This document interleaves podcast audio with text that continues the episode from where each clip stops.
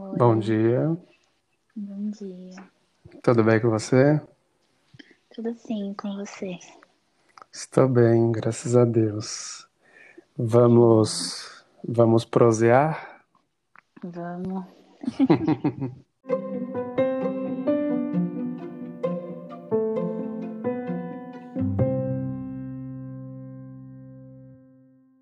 Nós sabemos que no Brasil a educação ela não é valorizada como deveria ser. Então, neste podcast teremos um espaço para valorizar não só como a educação, como também quem está inserido nela.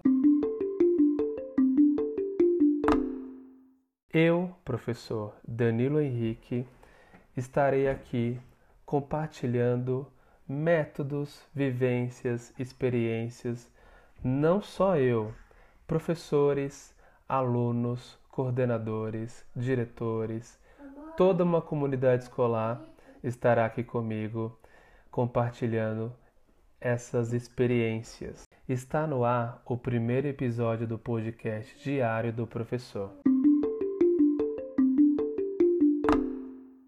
Neste primeiro episódio, eu convido a ex-aluna Ana Carolina.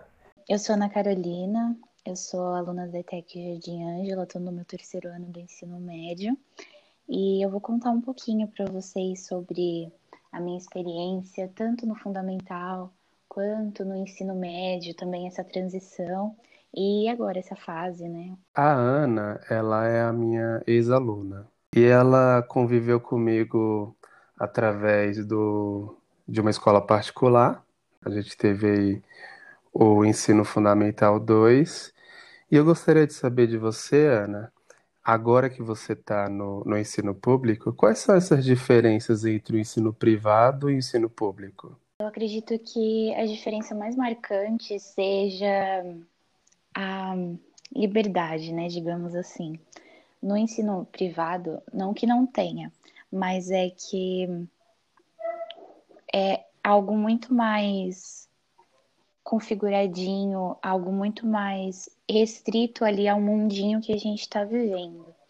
E o ensino público, ele deixa a gente muito mais livre, não só para ações, decisões, mas é, isso influencia muito também no nosso crescimento. Eu acredito que não seja só o ensino público em questão, mas acredito que seja porque uma escola pública voltada ao ensino médio. Então, como eles buscam o nosso amadurecimento dessa parte, é, eu acredito que a maior diferença entre o ensino privado que eu tive e o ensino público que eu tenho hoje é essa liberdade, é essa visão de amadurecimento, é essa questão de que eu tenho que chegar e fazer porque eu não vou ter alguém que possa vir e me ajudar a fazer se eu não for atrás. São esses, esses pequenos detalhes assim que eu acho que marcam mais a diferença entre o ensino privado e o público. Bom, você falou aí da questão da liberdade, de algumas é, diferenças que acontecem aí, algumas mudanças que acontecem nessa diferenciação entre o ensino privado e o público. E eu queria saber de você também, quais foram essas dificuldades na transição, principalmente quando a gente fala de ensino fundamental para o ensino médio? Eu acredito que as dificuldades que eu mais enfrentei foi justamente ligada a essa questão de, de liberdade por conta do amadurecimento. Porque a gente, eu pelo menos, né? Eu saí do, do Fundamental 2 uma pessoa completamente diferente da pessoa que eu me vejo hoje. E nesses três anos, por mais que tenha sido um período muito curto, em comparado ao tempo que eu passei estudando no Fundamental 2, estudando numa escola privada, é, eu tive um período curto, só que que exigiu muito mais de amadurecimento, de responsabilidade. E eu acho que a maior dificuldade foi esse impacto de cara, porque eu estava acostumada com uma realidade completamente diferente. E quando eu fui para essa escola, é, exigia de mim que eu fosse uma pessoa madura, exigia de mim que eu tivesse mais liberdade, só que uma liberdade atrelada à minha responsabilidade, sem que eu ousasse demais, porque eu tinha que ter controle daquilo.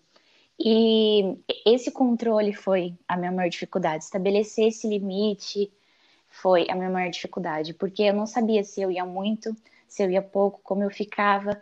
Então, isso foi complicado no começo. Eu acredito que foi a maior dificuldade que eu enfrentei, porque eu precisava não me tornar uma nova pessoa ali, mas eu precisava me tornar uma versão mais madura de mim. E logo de cara eu sabia que eu precisava fazer isso, só que eu não sabia como. Então eu me senti meio perdida no começo por conta disso. E em relação a, a conteúdo assim de ensino fundamental e ensino médio, há essa diferença mesmo?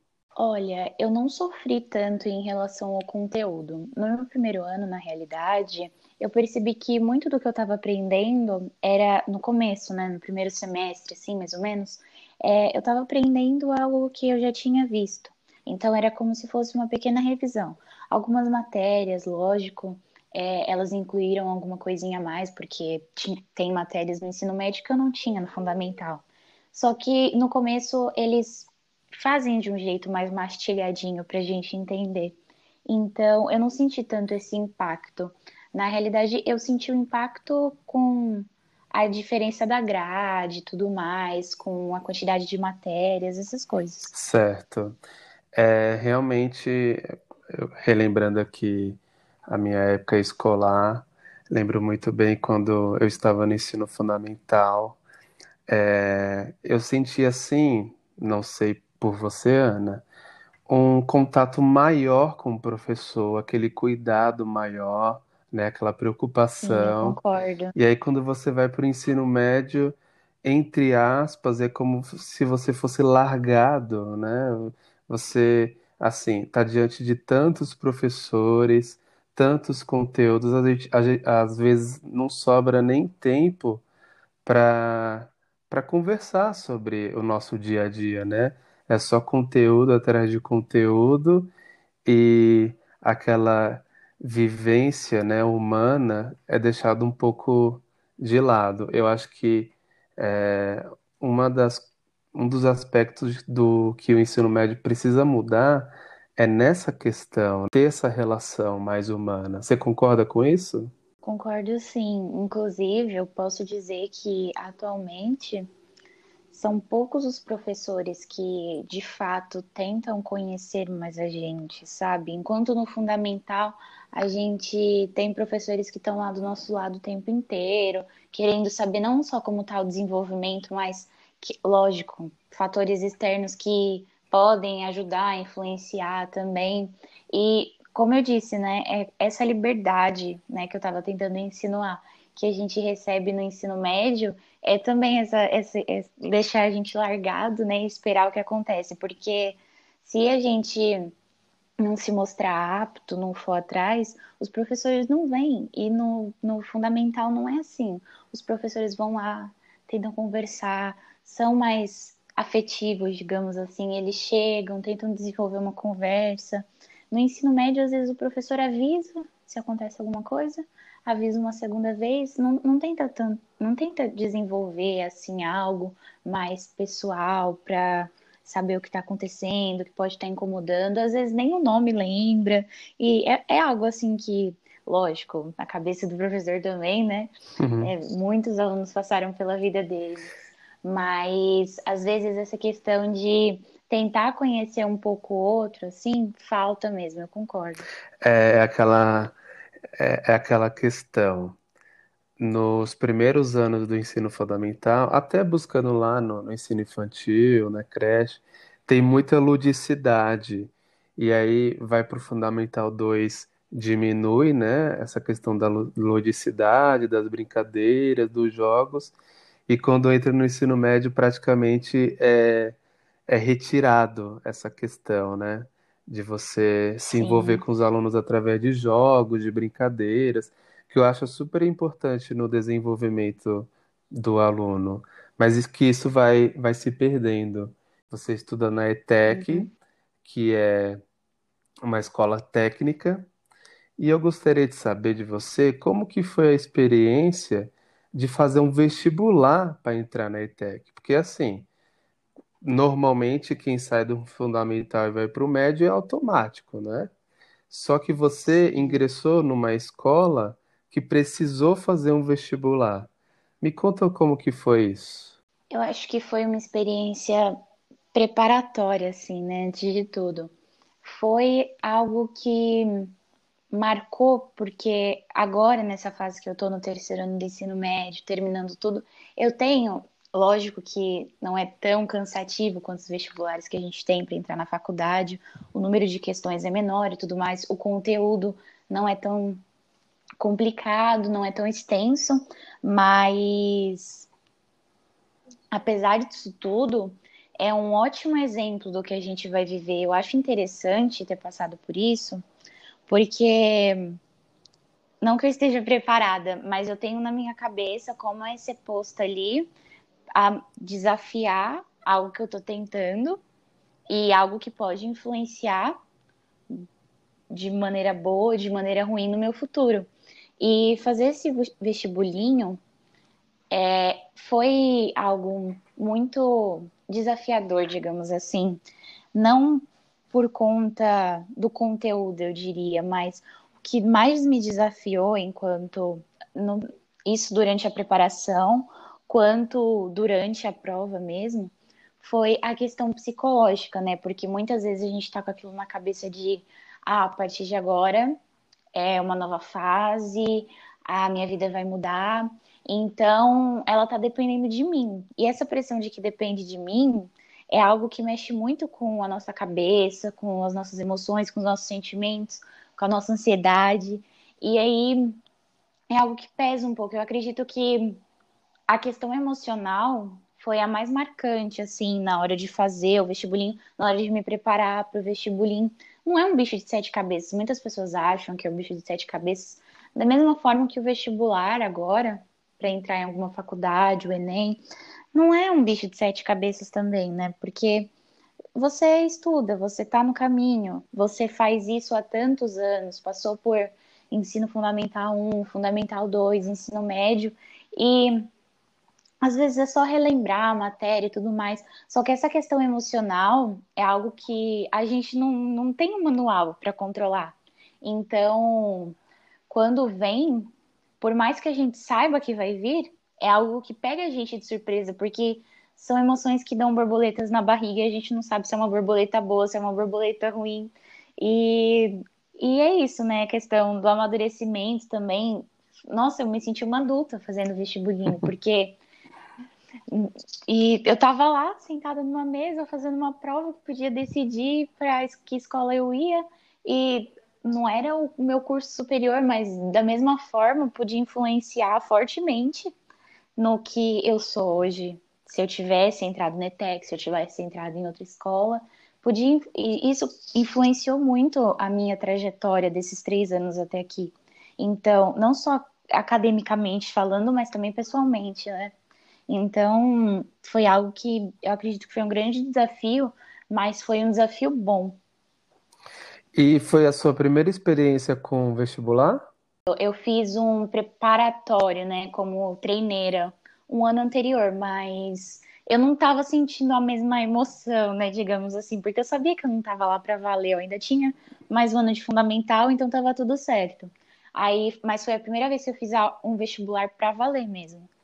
Então, você, no momento que estava ali para valer, é, todas aquelas aqueles sentimentos de nervosismo, medo, desconfiança, elas surgiram e quando você fez como treineira não surgiu. Surgiu, só que surgiu bem menos, porque quando eu fiz como treineira, você tá ali naquela posição, você sente, né, a pressão da sala, a pressão dos seus concorrentes, você sente aquilo ali. Só que conforme você vai fazendo a prova, você fica, né, ansioso, tipo, nossa, eu preciso terminar, nossa, eu preciso entregar, será que eu vou bem? Para ter uma base assim de como você tá indo, de como você tá conquistando tudo isso. Só que tem sim uma ansiedade, só que não é a ansiedade, né? É uma pequena parte do que você pode sentir quando ali fazendo, tem ansiedade de estar tá fazendo alguma coisa, de estar tá ali naquele isso de estar tá se desafiando, mas não é um desafio que ali, como treineiro, é, ele exige que você dê tudo porque aquilo ali vai decidir. Não, é um desafio que tá só te colocando em treinamento. Então, eu senti sim ansiedade na hora de fazer a prova e na preparação também, porque eu me preparei um pouco antes, algumas semanas antes de fazer como treineira. Só que foi bem menor, bem menor mesmo, do que quando eu senti quando era para valer. Então aí você deixa como dica, né? Você, é, fazer a prova como treineiro no oitavo ano e aí depois no nono ano você faz a prova de fato. Sim. Então, gente, a Ana, a Ana ela fez o vestibulinho ETEC, passou. Aliás, foi uma colocação excelente. E aí ela começou o ensino médio integrado, né? Como assim ensino médio integrado? Então, gostaria de saber, Ana, o que que é esse ensino médio com curso técnico integrado? Bem, esse ensino médio com curso integrado é a gente aprende, né, ao longo desses três anos, tanto as matérias de base que exigem no ensino médio, quanto as matérias complementares do curso técnico que a gente decide na hora da nossa inscrição. No caso da minha ETEC, quando eu fui entrar, eu tinha apenas duas opções, que eram administração ou informática. Eu optei por administração. E, mas lógico que existem diversos cursos técnicos em diversas ETECs. Só que esse ensino integrado, ele no início, né, eu tive contato com um, um, colega meu que estudou lá no começo da, da ETEC e tudo mais, o, o ensino médio, ele era. Ele tinha as matérias né, de ensino médio durante a manhã, à tarde ele tinha um grande intervalo, digamos assim, né? Almoço, um intervalo grande para descanso e tudo mais. E à tarde ele realizava o conteúdo do técnico, essas coisas. Só que as coisas foram mudando, né? Eles foram adaptando e atualmente eu tenho tudo junto e misturado. Então eu entro às sete e meia, saio três e meia e nesse período eu tenho durante uma semana 16 matérias que cumprem a minha grade horária e a cada ano do, do meu ensino médio, no primeiro eu tive cinco matérias do técnico, no segundo, eu tive mais outras cinco matérias diferentes. E agora, no terceiro, eu estou tendo outras mais cinco matérias diferentes. Então, é, o ensino integrado é isso. Eu tenho ensino médio, não deixo de ter nada da grade curricular básica. Tenho todas as matérias do ensino médio, matemática, português, física, química, etc. E tenho matérias do técnico de administração, no meu caso, que abordam sobre o conteúdo. É lógico, por não ser um período tão grande, assim, digamos, como a faculdade, tem matérias que eu não me aprofundo tanto, que os professores não se aprofundam tanto, mas é algo que não só nos dá uma visão muito grande do que é ali o ensino técnico ou o que é o mercado de trabalho também, porque eles abordam bastante é, o quesito do curso técnico para a nossa atuação no mercado de trabalho. Então, é, eu diria que o ensino médio ele prepara a gente para alguma faculdade, enquanto o ensino técnico está preparando a gente para o mercado de trabalho. E eles estão juntamente, né, eles preparam a gente para a vida como pessoa, para jogar a gente no mundinho lá fora quando tudo terminar. Então, eu acredito que o ensino técnico integrado ao médio seja isso, assim, na minha concepção.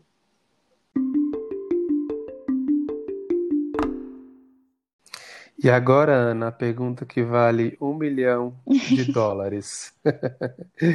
Como você faz para se organizar diante de tantas disciplinas?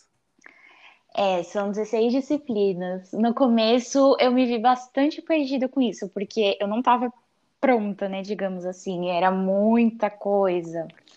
É, mas eu fui pegando o ritmo, né? Tudo questão de, de se acostumar.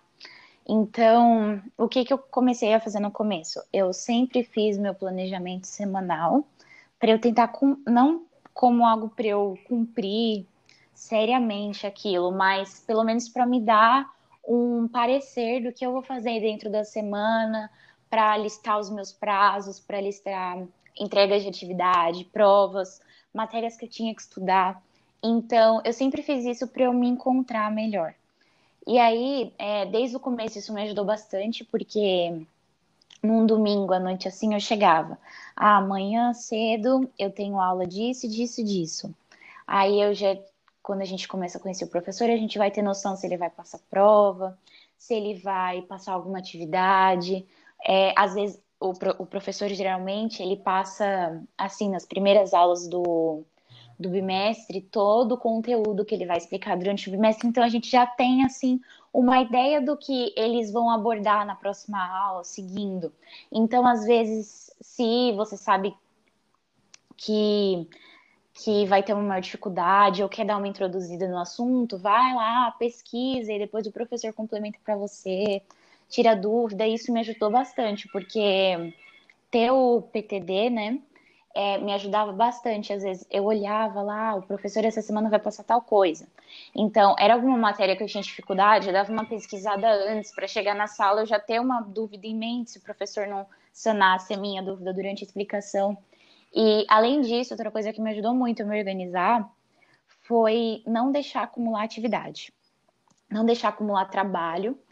É, eu sempre fui muito organizada nesse quesito, então eu recebi atividade em um dia, um trabalho mais extenso. Eu recebi um trabalho mais extenso em um dia, então eu planejava o trabalho em várias etapas. Eu planejava a etapa da pesquisa em um dia, a etapa da construção do trabalho em um dia, a etapa da construção da apresentação, caso houvesse, e aí até chegar na entrega e apresentação final do trabalho. Então, eu separava isso, vamos supor que eu tivesse duas semanas, desde o dia em que eu recebi para fazer até o dia que eu tivesse que entregar. Então, eu deixava bem espaçado, só que sempre de forma que eu não terminasse tudo um dia anterior, sem que eu precisasse correr para fazer isso. E quando eu recebi as atividades, foi uma coisa que eu aprendi muito na minha escola antiga, do fundamental também. Eu passei a fazer as coisas no dia, porque não só para não acumular, mas também porque eu chegando em casa, lógico, descansando um pouco, mas eu chegando em casa e fazendo ali a atividade, assim que, que eu conseguisse no dia, eu tinha a matéria fresca na minha mente ainda. Eu tinha aquela explicação do professor que eu esqueci de anotar, eu tinha aquele adendo que ele abriu lá e que eu não tinha lembrado de anotar, que eu esqueci, mas que pode me ajudar na lição.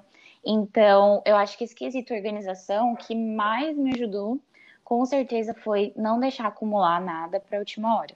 Então, aí nós temos palavras-chave, né? Organização, planejamento, conhecimento, precisa conhecer como que vai funcionar a dinâmica do professor. Sem dúvida. É, foi legal você falar assim, ah, tem que conhecer o professor é, já tem que antecipar o que ele vai pensar, se ele vai passar alguma prova, Sim. se ele vai retomar alguma coisa. E também, outro aspecto que você levantou que é importante é registrar, né? Mesmo que não dê para você anotar no momento da aula, é, no mesmo dia, no contraturno, vai lá, faz um registro do que, que você entendeu na aula. É isso, né? Sim, sem dúvidas. A gente, lá na ETEC, a gente tinha mania de tirar foto da lousa, né? Porque os professores escreviam muito rápido, então a gente saía tirando foto de cada detalhe para depois escrever. Então, é, talvez também tirar foto, às vezes ajuda mais, porque ali na hora você não precisou correr para fazer o registro, o professor já vai começar na explicação, e aí muitos professores, assim, eles faziam umas pegadinhas que eles não colocavam no registro, não colocavam na escrita e na explicação falavam algo super importante. Então, em determinadas aulas, como a gente já estava preparado, como a gente já conhecia a cabeça do professor, já conhecia a didática, então a gente já sabia, ah, se quando ele começar a explicação não terminar de copiar o registro, eu tiro foto, termino em casa, porque eu tenho que anotar qualquer detalhezinho que ele falar, porque isso vai ser importante tanto na prova quanto em algum momento no futuro eu vou precisar disso. Então, é, anotar, não necessariamente só o que o professor te passa, às vezes aquilo é o básico, é o que ele tem que fazer. E, mas anotar o que você acha importante também, né? Porque quem está aprendendo é você. Então, se você acha aquilo importante para você aprender, então é o que você tem que anotar e pronto. Independente se o professor passou, se ele não passou, essas coisas. É, e no contexto atual que a gente está é, com aulas remotas, fica até mais fácil você registrar, que é só você dar um print, né, no computador, no Sim, celular, que aquela informação é armazenada. E aí você foca apenas no que que o professor está falando e vai registrando, né? é. Vai fazendo esse, esse procedimento. Bom, gente, a Ana, ela não é só aluna, né? Ela tem uma vida pessoal, ela tem outras questões importantes da vida. E aí, é, vem aquela questão de que muitos alunos meus reclamam: ah, professor, você está passando muito trabalho, você está passando muita atividade, a gente também tem vida pessoal, né? Você, Ana, como que você concilia os trabalhos escolares com a sua vida pessoal? Acredito que tudo seja questão de organização, porque quando eu entrei no TEC, quando eu estava fazendo a prova e tudo mais, estava nesse período, é, eu ouvi de muitas pessoas, muitos colegas meus que já estavam lá ou que já haviam passado por lá, nossa, é muita matéria, sua vida social vai acabar. E eu fiquei assustada com isso. Meu Deus, como eu vou lidar com 16 matérias? Porque são oito horas ali na escola, mas para eu conseguir desenvolver bem, para eu conseguir aprender de fato, não são só aquelas oito horas que eu preciso estar, né? Eu preciso dar além de mim. Então, isso me afligiu muito no começo também, no quesito de não estar pronta, né? Nesse quesito de um amadurecimento rápido. Só que eu percebi que conforme a gente organiza, as coisas vão se ajeitando e vão se dar o devido lugar. Como eu disse, eu costumo fazer um, um planejamento semanal das minhas coisas, só que eu não faço um planejamento semanal apenas do, do das matérias que eu tenho na escola, das atividades, dos trabalhos. É, eu faço um planejamento semanal de fato de tudo, porque eu tenho que ter em mente, ah, marquei de sair com alguém no sábado. Ok, então se eu tiver alguma atividade para fazer, se eu conseguir adiantar, eu adianto para eu ter sábado livre, para eu ter o final de semana livre. É muito importante a gente tentar fazer as coisas assim durante os dias de semana, porque na semana isso já exige tanto. Por que, que a gente vai gastar os nossos dias de folga nisso, né? Então, é bom se organizar assim que pegar o ritmo para entender que é tudo questão de organização, é tudo questão de separar e colocar cada coisinha no seu devido lugar. Se se organizar, vai dar certo. Lógico que às vezes é muita coisa e parece que não vai dar conta, que é uma sobrecarga absurda. Mas quando as coisas começam a caminhar, a gente entende que não é um bicho de sete cabeças. Para mim, não foi um bicho de sete cabeças. No começo, parecia que eu ia enfrentar isso, mas quando eu comecei, o bicho de sete cabeças era só um cachorrinho, assim, que eu conseguia lidar. Então, quando a gente vai se conhecendo também, porque é um processo de autoconhecimento, a gente entende os nossos limites, a gente entende o que, que a gente consegue fazer, é, tem também por quanto tempo a gente tem que viver a nossa vida social, por quanto tempo que a gente tem que estudar, por quanto tempo que a gente tem que sentar e assistir Netflix, por quanto tempo que a gente tem que dormir. A gente vai se conhecendo assim porque as situações exigem que a gente se conheça e a gente amadurece não só para fora, mas a gente também tem que amadurecer para dentro. E com a conciliação, nada mais é do que um conhecimento, né? Um reconhecimento da sua identidade, porque de nada adianta você simplesmente ir lá, cronometrar seu tempo milimetricamente, falando que até as quatro e meia de um dia você vai estudar e quatro e trinta e um você vai ver o filme até cinco e trinta e aí, às 5h31, não é assim. A gente tem que entender que o planejamento não é algo para seguir a risca, é algo para te ajudar a caminhar, algo te ajudar a conciliar as suas várias facetas da vida. E é, esse conhecimento de às vezes ver um filme, por exemplo, né, como eu dei agora, é, de, por uma hora de duração, assim, não é um descanso. Às vezes é só algo que vai te fazer mais cansado, porque você tem que se conhecer, não é só chegar e ver o filme, ah, eu tava querendo tanto ver aquele filme, chega na hora do filme, você dorme, tá cansado porque não dormiu direito à noite, porque não separou direito. Então, para conciliar, para conseguir viver bem, tanto a vida acadêmica quanto a vida pessoal, é tudo questão de organização, de gestão do tempo. Perfeito. É, é...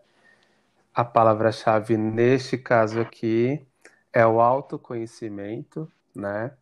E também tem a questão é, de rotina. Sim. Eu sei que muita gente não gosta de rotina, acha isso cansativo, de ter uma programação, mas sem essa programação você não consegue organizar o seu dia, não é isso? Sim, nem que seja que não precisa ser semanal também, se às vezes vai de, varia de pessoa para pessoa também, né? Se a pessoa consegue lidar alguns dias da semana melhor, já, ou já tem em mente que vai para a escola, às vezes tem algum curso, alguma atividade, e aí sabe o que fazer, tem dias que não precisa. Só que aí tem dias que é mais corrido, então vale aquela organização. Mesmo que não seja algo constante, varia de pessoa para pessoa. Então, se há necessidade de se organizar, então optar pela organização prévia do seu dia é a melhor coisa, porque você já vai ter em mente mais ou menos o que, você precisa fazer, que tempo você precisa tirar para você, que tempo você precisa tirar para sua vida pessoal, para sua vida acadêmica. E por mais que rotina seja chato, também concordo, é, é algo que sem ela a gente fica muito perdido, né? Então, tem vezes que é bom ser desafiado para coisas novas e coisas inesperadas, mas às vezes a rotina é tudo que a gente precisa para ter um dia mais confortável, digamos, para que aquele dia não seja maior que você. E você faz esse registro da sua rotina? Tem algum papel, algum mural, um caderno? Como que você faz para ter em mente o que, que você vai fazer naquele dia? Eu tenho sim um caderninho, eu anoto. Toda semana eu faço anotações do que eu vou fazer na semana, eu penso assim mais ou menos. É, no começo da semana eu tenho como base, agora, né, eu posso falar, eu tenho como base a minha grade horária da escola, porque nesse período de pandemia é, não mudou a grade horária, né? Continuou a mesma, então eu tenho aula no mesmo período que eu tinha presencialmente, a, os mesmos professores atendo o mesmo período de aula, então a minha grade horária durante a semana ela gira em torno disso, então eu começo, ah, eu tenho que acordar. Tem dias que, agora, como eu tô em casa e tudo mais, tem dias que eu acordo faltando cinco minutos para ela começar. Mas tem dias que eu sei que é aquela matéria que eu preciso de mais concentração, porque senão não vou entender tanto. Então eu acordo um pouco mais cedo, tomo um café, me preparo, tento jogar o sono para fora, para dar uma preparada, né? Então, assim, domingo à noite, mais ou menos, eu pego um caderno e eu anoto tudo que eu tenho que fazer na segunda, na terça, quarta, quinta. E aí, depois, no período da tarde, eu organizo minha rotina de estudos, né, em prol do vestibular. E aí à noite eu organizo um período de descanso, um período de realização de trabalhos, desde que isso não atrapalhe tanto o meu sono também. É isso mesmo. É... Essa organização ela é fundamental para a nossa rotina. Bom, Ana, é... a gente não consegue dominar todas as disciplinas, né? A gente tem aquelas que sempre possui maiores dificuldades. No meu caso, relembrando aqui a minha vida escolar, não gostava muito, não tinha muito facilidade com química, você sabe muito bem disso, uhum. né? E você, Ana, como, li, como que você consegue lidar com as disciplinas que você possui maior dificuldade? Olha, eu eu sempre fui uma aluna muito dedicada, então isso me ajuda bastante nessas disciplinas, assim, que eu tenho um que maior de dificuldade. Porque, por mais que eu tenho na minha cabeça que aquilo é difícil, que eu não entendo muito bem aquilo, é, eu me arrisco não só em prestar atenção, mas se eu fico alguma dúvida, eu vou lá, corro atrás, como eu disse, como você comentou também, os, nessa época os professores eles percebem que a gente vai ou não vai, só que também para eles é indiferente se a gente for ou não for, então a gente tem que correr atrás. Então, no começo, no meu fundamental, lógico, eu corri atrás, mas não era tão necessário. Só que agora eu comecei a entender que se eu não for, quem vai fazer por mim? Então, nas disciplinas que eu tenho mais dificuldade, eu vou lá, pergunto, pesquiso, vou atrás, tento me aprofundar, é, faço anotações extras, é, chego em casa, vou lá, reviso meu caderno, algum, é, ah, a prova vai ser tal dia, eu costumo estudar ou na antivéspera ou na véspera da prova, sempre fazendo mapas mentais, resumos assim, mais lúdicos, mais coloridos, que façam a minha cabeça ligar as informações e tudo mais. E o que me ajuda né, na dificuldade é justamente isso, essa questão de retomar, de, por exemplo, às vezes é alguma matéria de exatas, então eu vou lá e invisto nos exercícios, né? Porque nada melhor do que a prática para você treinar conta, para treinar aplicação de leis, etc. Então, vou lá e invisto nos exercícios. Pega na internet qualquer lista que te dê resposta depois para você conferir ou para você se basear no, no que, que você está fazendo, como é para fazer, essas coisas.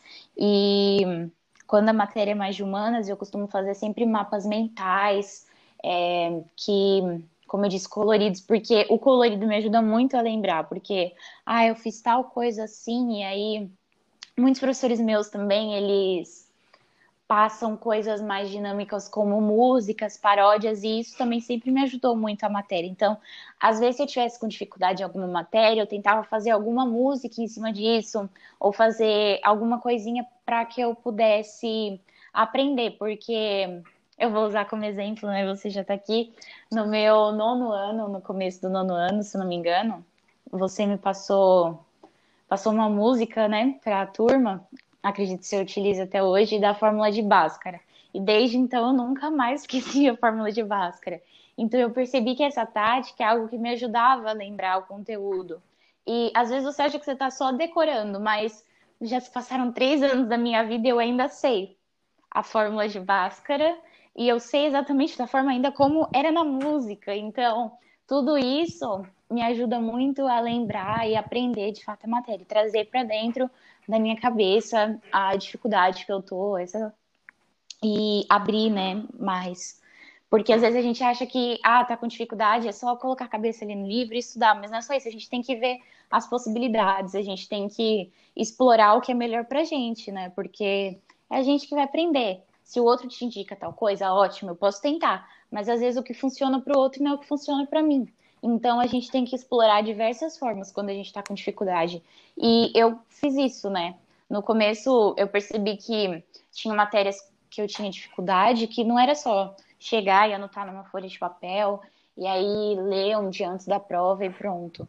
Não, eu percebi que eu tinha que ser mais dinâmica comigo, porque é assim que eu funciono. Então, conforme eu fui sendo dinâmica, conforme eu fui colorindo os meus resumos, conforme eu fui pintando alguma coisa ali, conforme eu fui cantando outra coisa ali, então isso me ajudou mais nas matérias que eu tinha dificuldade, nas matérias tanto de exatas quanto humanas, quanto biológicas, a entrarem mais na minha cabeça. É, você falou aí da questão do colorido, né? Particularmente eu gosto muito de, quando eu estou diante da lousa, diversificar as cores para poder passar aquela informação melhor para o aluno. E em relação à música, realmente é uma questão que os alunos gostam muito, por ser algo dinâmico, né? Interativo também, e gruda na cabeça. Você lembra ainda como que é a música da Fórmula de Bhaskara? Quer cantar aí pra gente? Era B ao quadrado menos 4 vezes A vezes C. Essa fórmula você não pode esquecer. B ao quadrado menos 4. A C, essa fórmula você não pode esquecer. Aí o delta eu já sei, tá vendo? Aí depois era x menos b mais boa. Raiz de delta 2A Aí pronto, não esqueço mais. Tô na prova, vem a música na cabeça. Às vezes, se eu for falar assim a fórmula, falar só, eu, eu juro que eu não lembro. Às vezes eu vou falar assim, eu tenho que buscar na minha cabeça essa música para eu trazer e lembrar a fórmula, porque só falar assim de cara eu não consigo. Eu tenho que buscar a música. E foi a música mesmo que me ajudou de fato a, a aprender a fórmula. É, realmente. E a, na minha vida como professor, eu sempre estou assim buscando paródias, né, que os alunos gostem, porque isso faz parte da vida deles, né?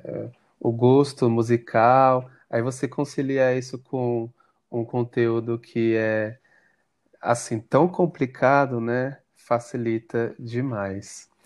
Ana, é, a gente está no contexto da pandemia, né? que no início parecia ser uma coisa assim, tecnologia, como tem algumas ferramentas inovadoras. E aí eu percebi dos meus alunos que ao decorrer do tempo isso foi gerando um pouco de desmotivação, né? Principalmente pela falta de contato com os colegas, com os professores. Como que são as aulas remotas para você na sua vida aí, é, escolar do ensino médio? Sem dúvida, eu acredito que a falta de contato foi o maior impacto, assim, né?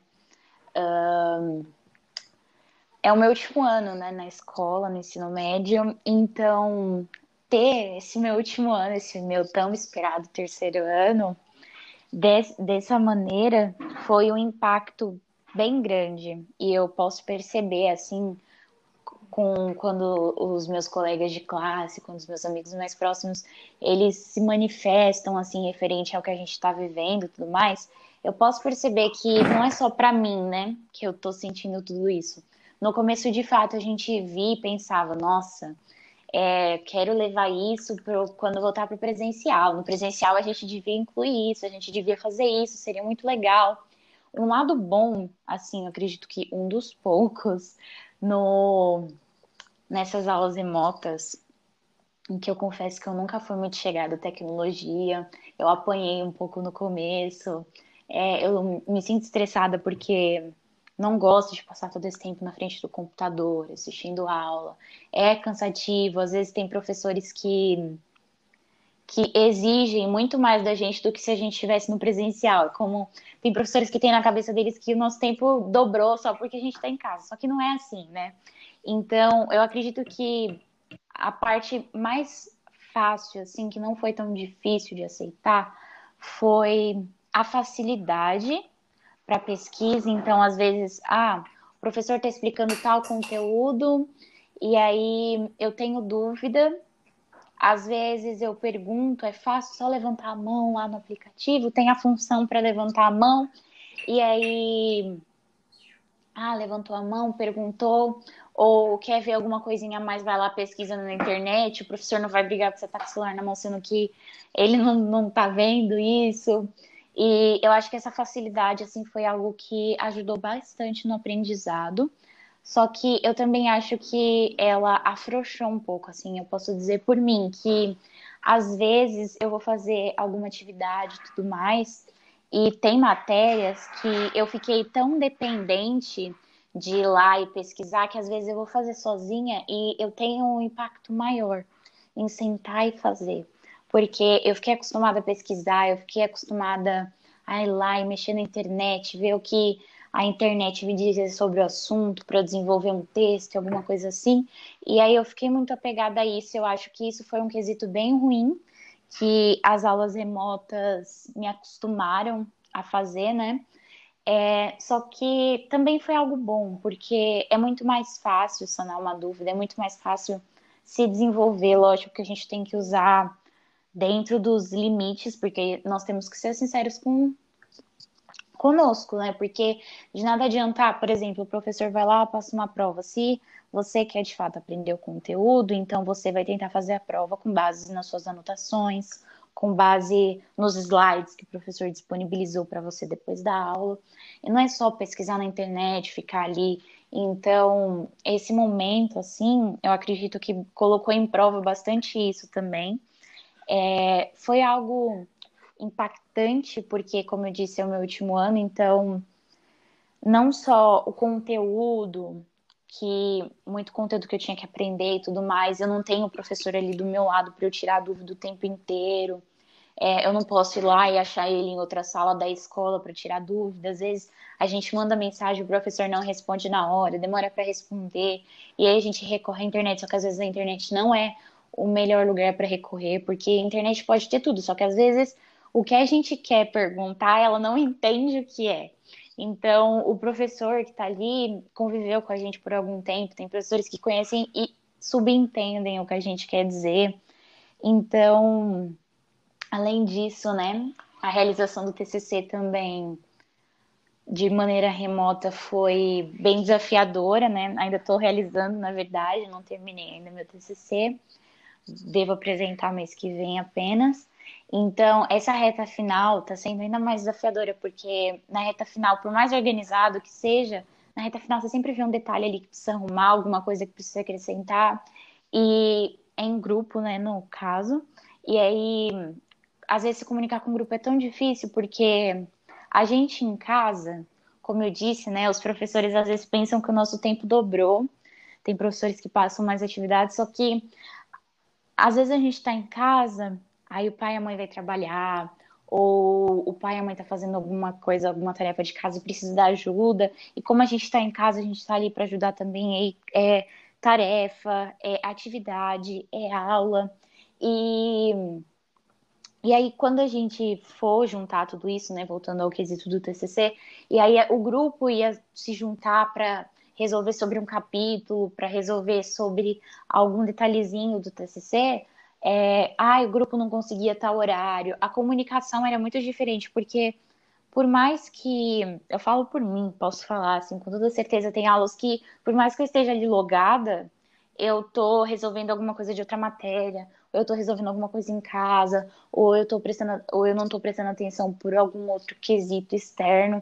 E não é algo ruim, né? É algo que a gente tem que se esforçar para que não aconteça, obviamente, mas tem vezes que a gente não faz de propósito, né? A gente faz porque é necessário, entendo o quão ruim às vezes pode ser para o professor sentir que não tem muita gente prestando atenção e tudo mais.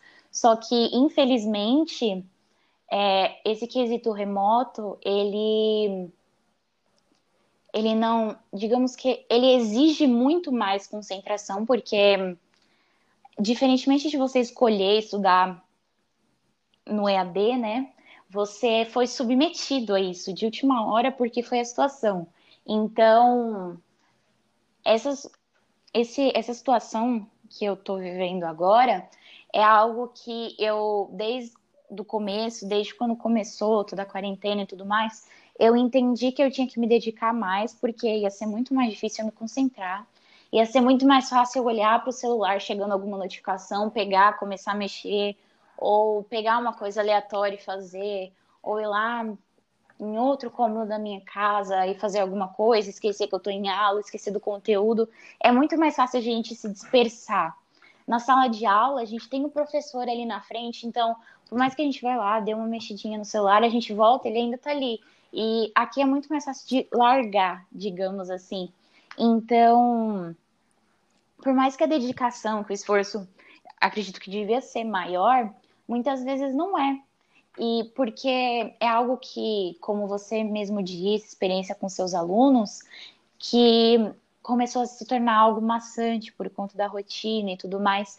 E é isso, no começo eu sentava, acordava cedo e sentava lá na cadeira pra frente do computador e falava: Nossa, é, hoje eu vou ter isso, isso, isso, mó animada, e anotava tudo. Hoje em dia tem dias que eu levanto arrastado da cama e vou até a cadeira ver a aula. E essa adaptação foi complicada, né? Mas foi mais um desafio que o ensino médio me propôs. Não como eu esperava que fosse, logicamente, mas foi mais um desafio.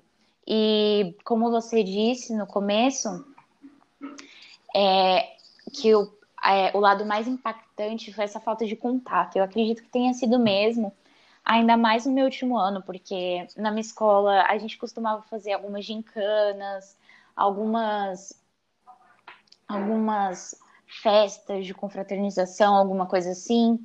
E isso também faz falta. Por mais que a gente estivesse lá na escola e fosse todo o estresse de meu Deus, né? Que a gente tem coisas como Olimpíada, Copa Intervalo, Semana Paulo Freire, e por mais que fosse todo aquele aquele desespero para organização, aquele desespero para treinar, para se preparar, para fazer tal atividade, é, a gente não tem mais esse desafio extra. O nosso desafio é quantas atividades a gente consegue fazer por semana.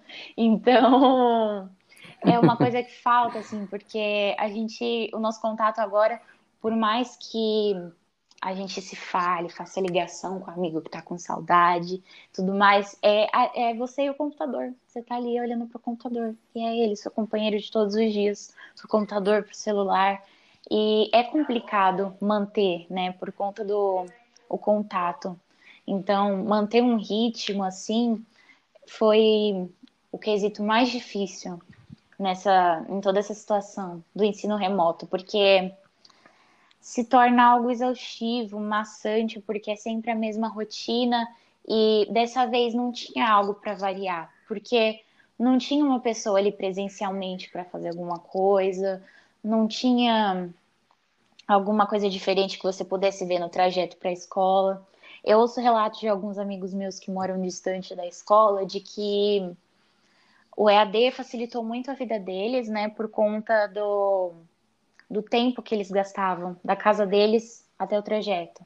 Então, tinha gente que acordava antes das 5 da manhã para pegar três ônibus para ir até a escola, e aí depois na volta também demorava uma, duas horas para chegar em casa. E nesse quesito foi algo que facilitou bastante.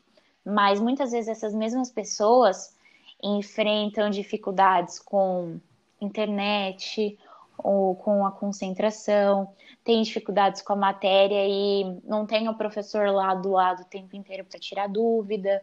Então, por mais que essas aulas remotas, lógico que impostas de forma obrigatória, porque foi a necessidade do momento, é, elas tenham facilitado em alguns quesitos, elas não só dificultaram outros, como elas também nos tiraram da nossa zona de conforto. E eu acredito que a falta de manter o ritmo, que foi uma dificuldade que eu enfrentei, tenha sido justamente porque eu estava fora da minha zona de conforto. Eu demorei dois anos para me adaptar ao ensino médio e no terceiro ano é, o ensino médio teve que ser readaptado porque daquele jeito não dava mais. Então a gente tem que se readaptar de novo. Então é um desafio, né? porque a gente não estava esperando por tudo isso, foi algo que nos pegou de surpresa e foi um desafio não só para os alunos, quanto para os professores, e é uma adaptação constante, né? E a gente tem que fazer, não é algo que é opcional. Então, se opcional talvez fosse mais fácil, porque seria algo que nós mesmos tivéssemos nos desafiado, mas é algo que nos foi, nos foi imposto, então foi um desafio maior ainda. Com a sua fala, é, fica nítido a importância da escola, né? Do espaço escolar, a importância de, de ter o contato, dos abraços, é, da roda de amigos. É, acho que você respondeu muito bem nessa questão das aulas remotas, da importância, né, que a gente tem aí do espaço escolar. Bom, Ana, Acho que você conseguiu responder muito bem aí a questão do título do episódio, né? Que é como se tornar um aluno que seja orgulho de seus professores. Você trouxe aqui elementos muito importantes que ajudam o aluno a ir melhor, a se desenvolver. Então, na descrição desse episódio, eu vou deixar os contatos aí para quem quiser conversar mais com a Ana Carolina e também saber o que, que ela está fazendo no TCC dela. Aliás, é uma bela oportunidade de para que ela possa compartilhar Sim, um pouquinho do projeto dela. Aproveitando esse momento aqui final do nosso podcast, eu faço o convite para vocês, ouvintes, de seguirem das nossas redes sociais. Estamos no Facebook, agora com uma página no Facebook. Você pode acessar através do link facebook.com barra Diário do Prof. Prof é P-R-O-F-E. Diário do Prof. No Instagram também, você pode nos seguir no arroba Diário do Prof. E tem também o meu Twitter pessoal, que é o Prof. Danilo. Prof é o mesmo. P-R-O-F-E. Tá bom? Muito obrigado, tá? Beijo para você. Beijão para você. Tchau, até mais. Tchau, tchau.